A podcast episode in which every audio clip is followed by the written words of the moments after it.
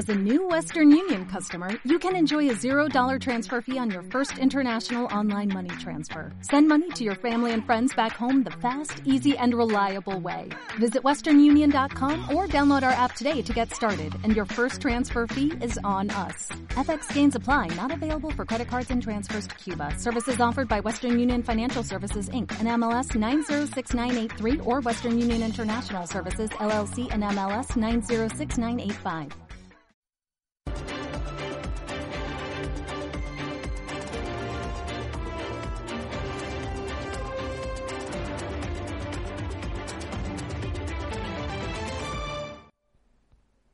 Muy buenas noches, bienvenidos a los servicios informativos de Ceuta Televisión. Comenzamos contándoles que la tensión con Marruecos sigue creciendo, especialmente después de la decisión de esta semana de no permitir la entrada del pescado desde el país vecino, una cuestión a la que se ha referido este viernes el portavoz del Gobierno para asegurar que ni España ni Ceuta se pueden arrodillar ante Marruecos.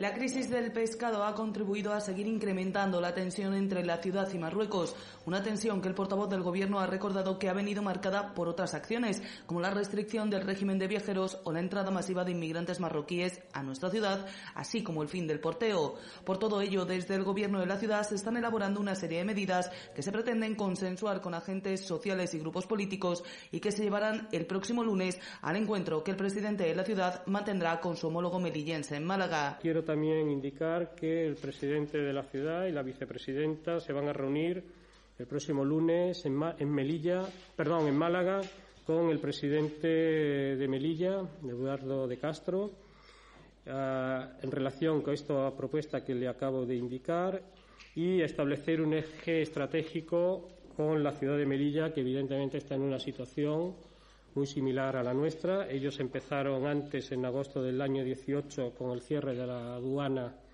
de Melilla. Y bueno, lo que se pretende en esas reuniones, evidentemente, es establecer un eje estratégico conjunto y que cada ciudad presente sus líneas de actuaciones para elaborar una línea estratégica común de, ambas, de ambas ciudades. Alberto Gaitán ha señalado que lo sucedido en torno al pescado es solo una vuelta de tuerca más a la asfixia a la que Marruecos pretende someter a la ciudad, señalando que la opción estratégica pasa porque la ciudad no tenga que depender del país vecino. Así las cosas, el portavoz del gobierno ha insistido en que España y Ceuta no deben ponerse de rodillas ante Marruecos. España y Ceuta en particular no pueden ni deben ponerse de rodillas ante Marruecos y, debemos buscar salidas y alternativas a, esta situación. Centrándonos en la crisis del pescado, además ha señalado que se está ultimando un encuentro del Consejo de Pesca de la ciudad y ha vuelto a mostrar el apoyo del Ejecutivo a los pescaderos ante la grave situación por la que están atravesando en estos días. Gaitán ha querido dar respuesta además a las informaciones de medios marroquíes que ponen el foco de esta crisis en el acuerdo con Vox. El portavoz ha vuelto a insistir en que no existe un gobierno de coalición. Ha manifestado que lo único que en toda esta crisis es que Marruecos le diga a un país democrático qué partidos pueden existir y cuáles no. Ya es lo que nos falta, ¿no? También que Marruecos diga en un régimen democrático, social y de derecho como es el de España, pues, pues qué partidos pueden existir o cuáles no pueden existir, etcétera. En cualquier caso, tampoco aquí hay ningún gobierno de coalición con, con vos, como ustedes saben.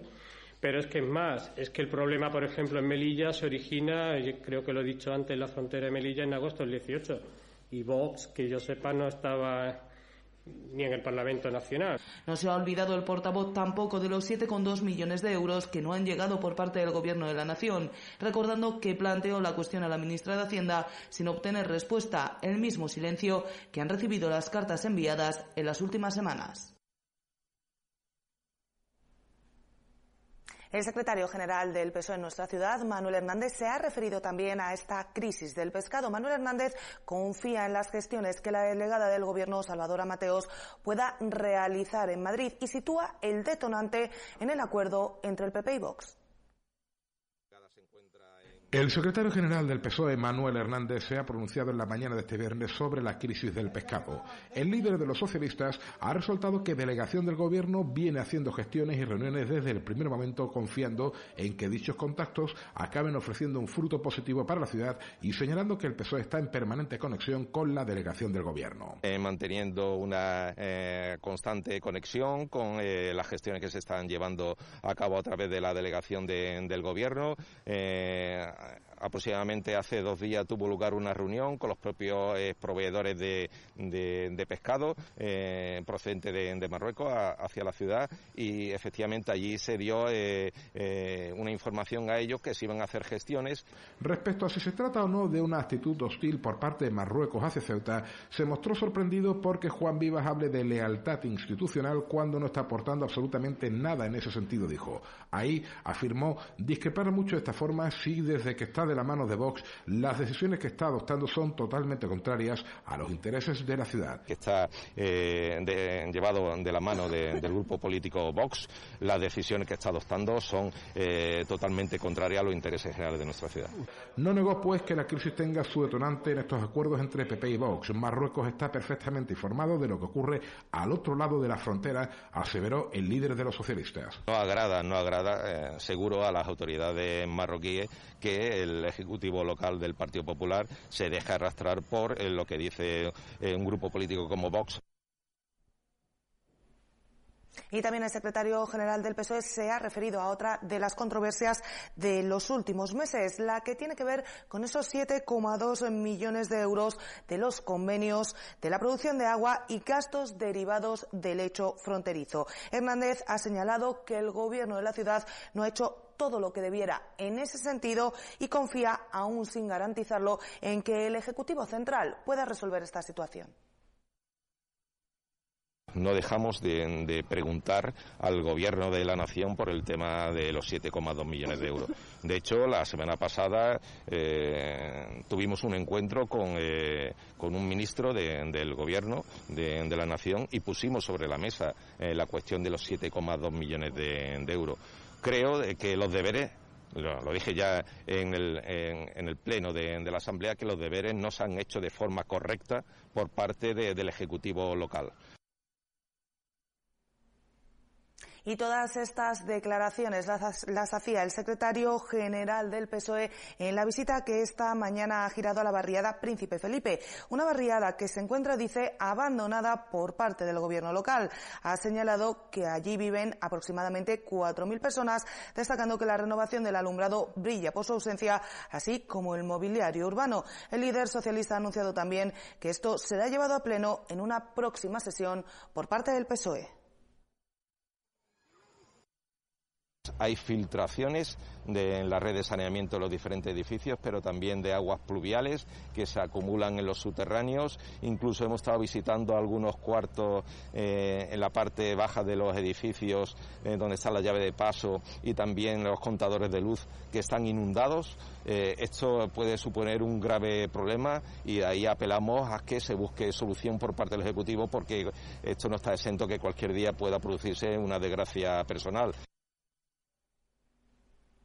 Y volvemos a la información sobre esa rueda de prensa posterior al Consejo de Gobierno de este viernes. En la misma, el portavoz Alberto Gaitán se ha referido a la sentencia de la Gran Sala del Tribunal Europeo de Derechos Humanos respecto a las devoluciones en caliente. Una sentencia que ha considerado muy positiva, aprovechando además la ocasión para exigir al Gobierno de la Nación más medios y protocolos actualizados para los agentes de la Guardia Civil y la Policía Nacional que prestan servicio en la frontera. La considera muy positiva, se congratula evidentemente de la misma, por cuanto ampara el derecho que nos asiste y a la vez la obligación de preservar y defender la integridad e inviolabilidad de nuestras fronteras, así como las actuaciones que han sido llevadas a cabo por nuestros guardias civiles y policías nacionales que una vez más y como siempre reiteramos eh, nuestro reconocimiento, respaldo y apoyo a sus actuaciones. Asimismo, esperamos que tras eh, la comentada sentencia el Gobierno de la Nación actualice los protocolos y dote los medios necesarios para el efectivo cumplimiento de esta como también esperamos que se rectifiquen, se piden disculpas todos los que han criticado los rechazos en las fronteras y la labor de nuestros cuerpos y fuerzas de seguridad del Estado.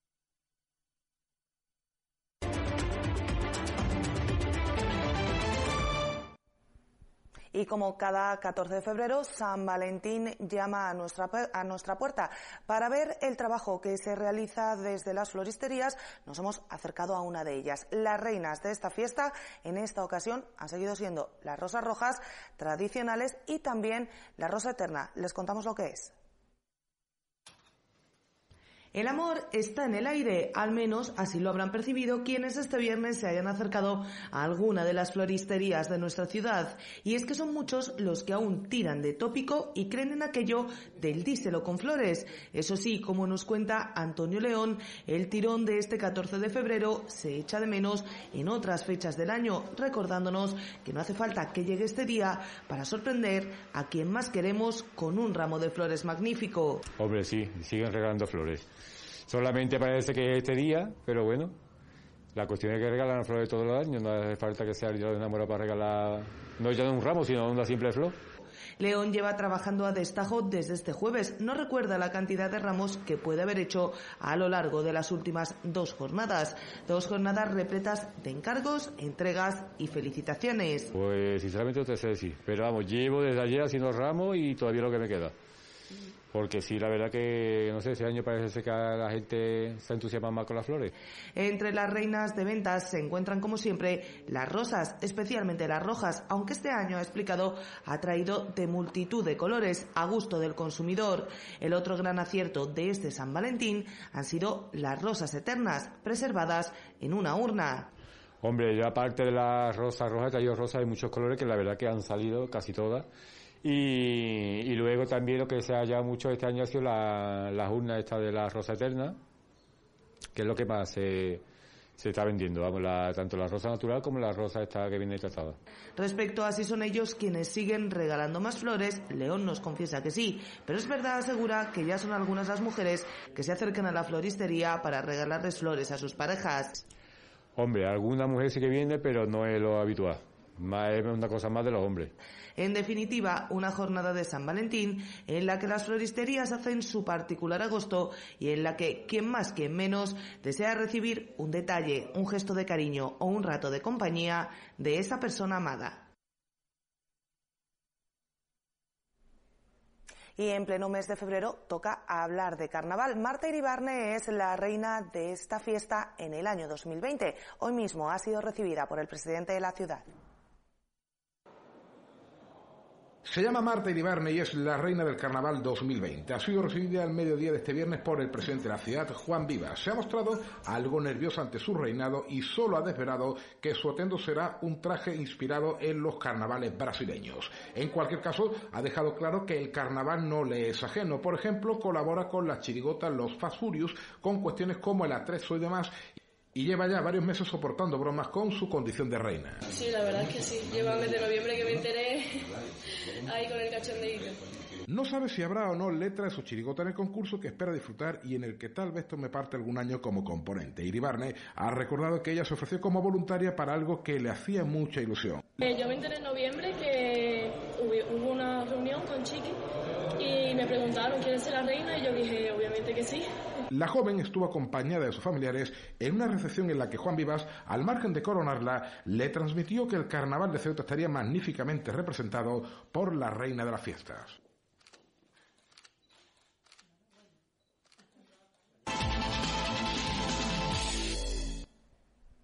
Y en el tiempo del deporte les contamos que la agrupación deportiva Ceuta Fútbol Club recibe este domingo a la Unión Balompédica Lebrijana. Los de José Juan Romero necesitan la victoria en casa tras la dolorosa derrota de la pasada jornada en Jerez.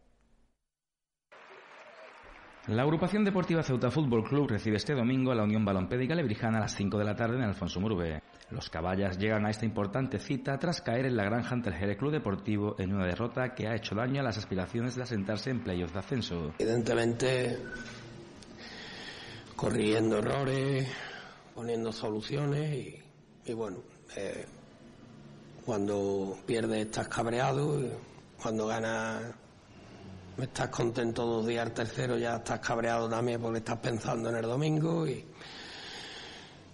y bueno, eh, no cambia, la, semana no, no, suele cambiar, cambiar mucho, eh, seguir el trabajo y, y, bueno, corregir, corregir y corregir para, para volver a ganar. José Juan Romero espera una Lebrijana intentando hacerse fuerte en defensa. El entrenador del Ceuta ha elogiado el trabajo táctico de Pepe Bermúdez en sus distintos equipos. Sí, yo creo que es un equipo que además no le cuesta estar sin el balón. Eh, los equipos del míster de la Lebrijana de Pepe son equipos bien trabajados en el aspecto defensivo, eh, equipos que, saben lo que hacen. Me sorprende que su última dinámica o, o que esté ahí en, en una zona ahora mismo complicada, porque no es un equipo, creo, ni, ni, ni de entrenador ni de futbolista para, para estar en esa posición, ¿no? Con lo cual, como los 14 partidos que quedan, eh, ya nadie entrega nada, además es un grupo donde este año eh, ni por abajo ni por arriba hay nada absolutamente decidido. Por abajo al revés se ha comprimido mucho más con ese eh, con esa subida del Córdoba B, que todo el mundo parecía que ya estaba el Córdoba B y, sabíamos que no, que el Córdoba iba a salir. Eso ha hecho que otra vez el Jerez se ha salido. Eh, bueno, también eso es positivo. Para, creo que para los equipos de arriba el, el que todo el mundo compita creo que es una gran noticia, ¿no? Este domingo a las 5 de la tarde en Alfonso Murube, la agrupación deportiva Ceuta Fútbol Club recibe a la Lebrijana en un encuentro donde solo vale la victoria.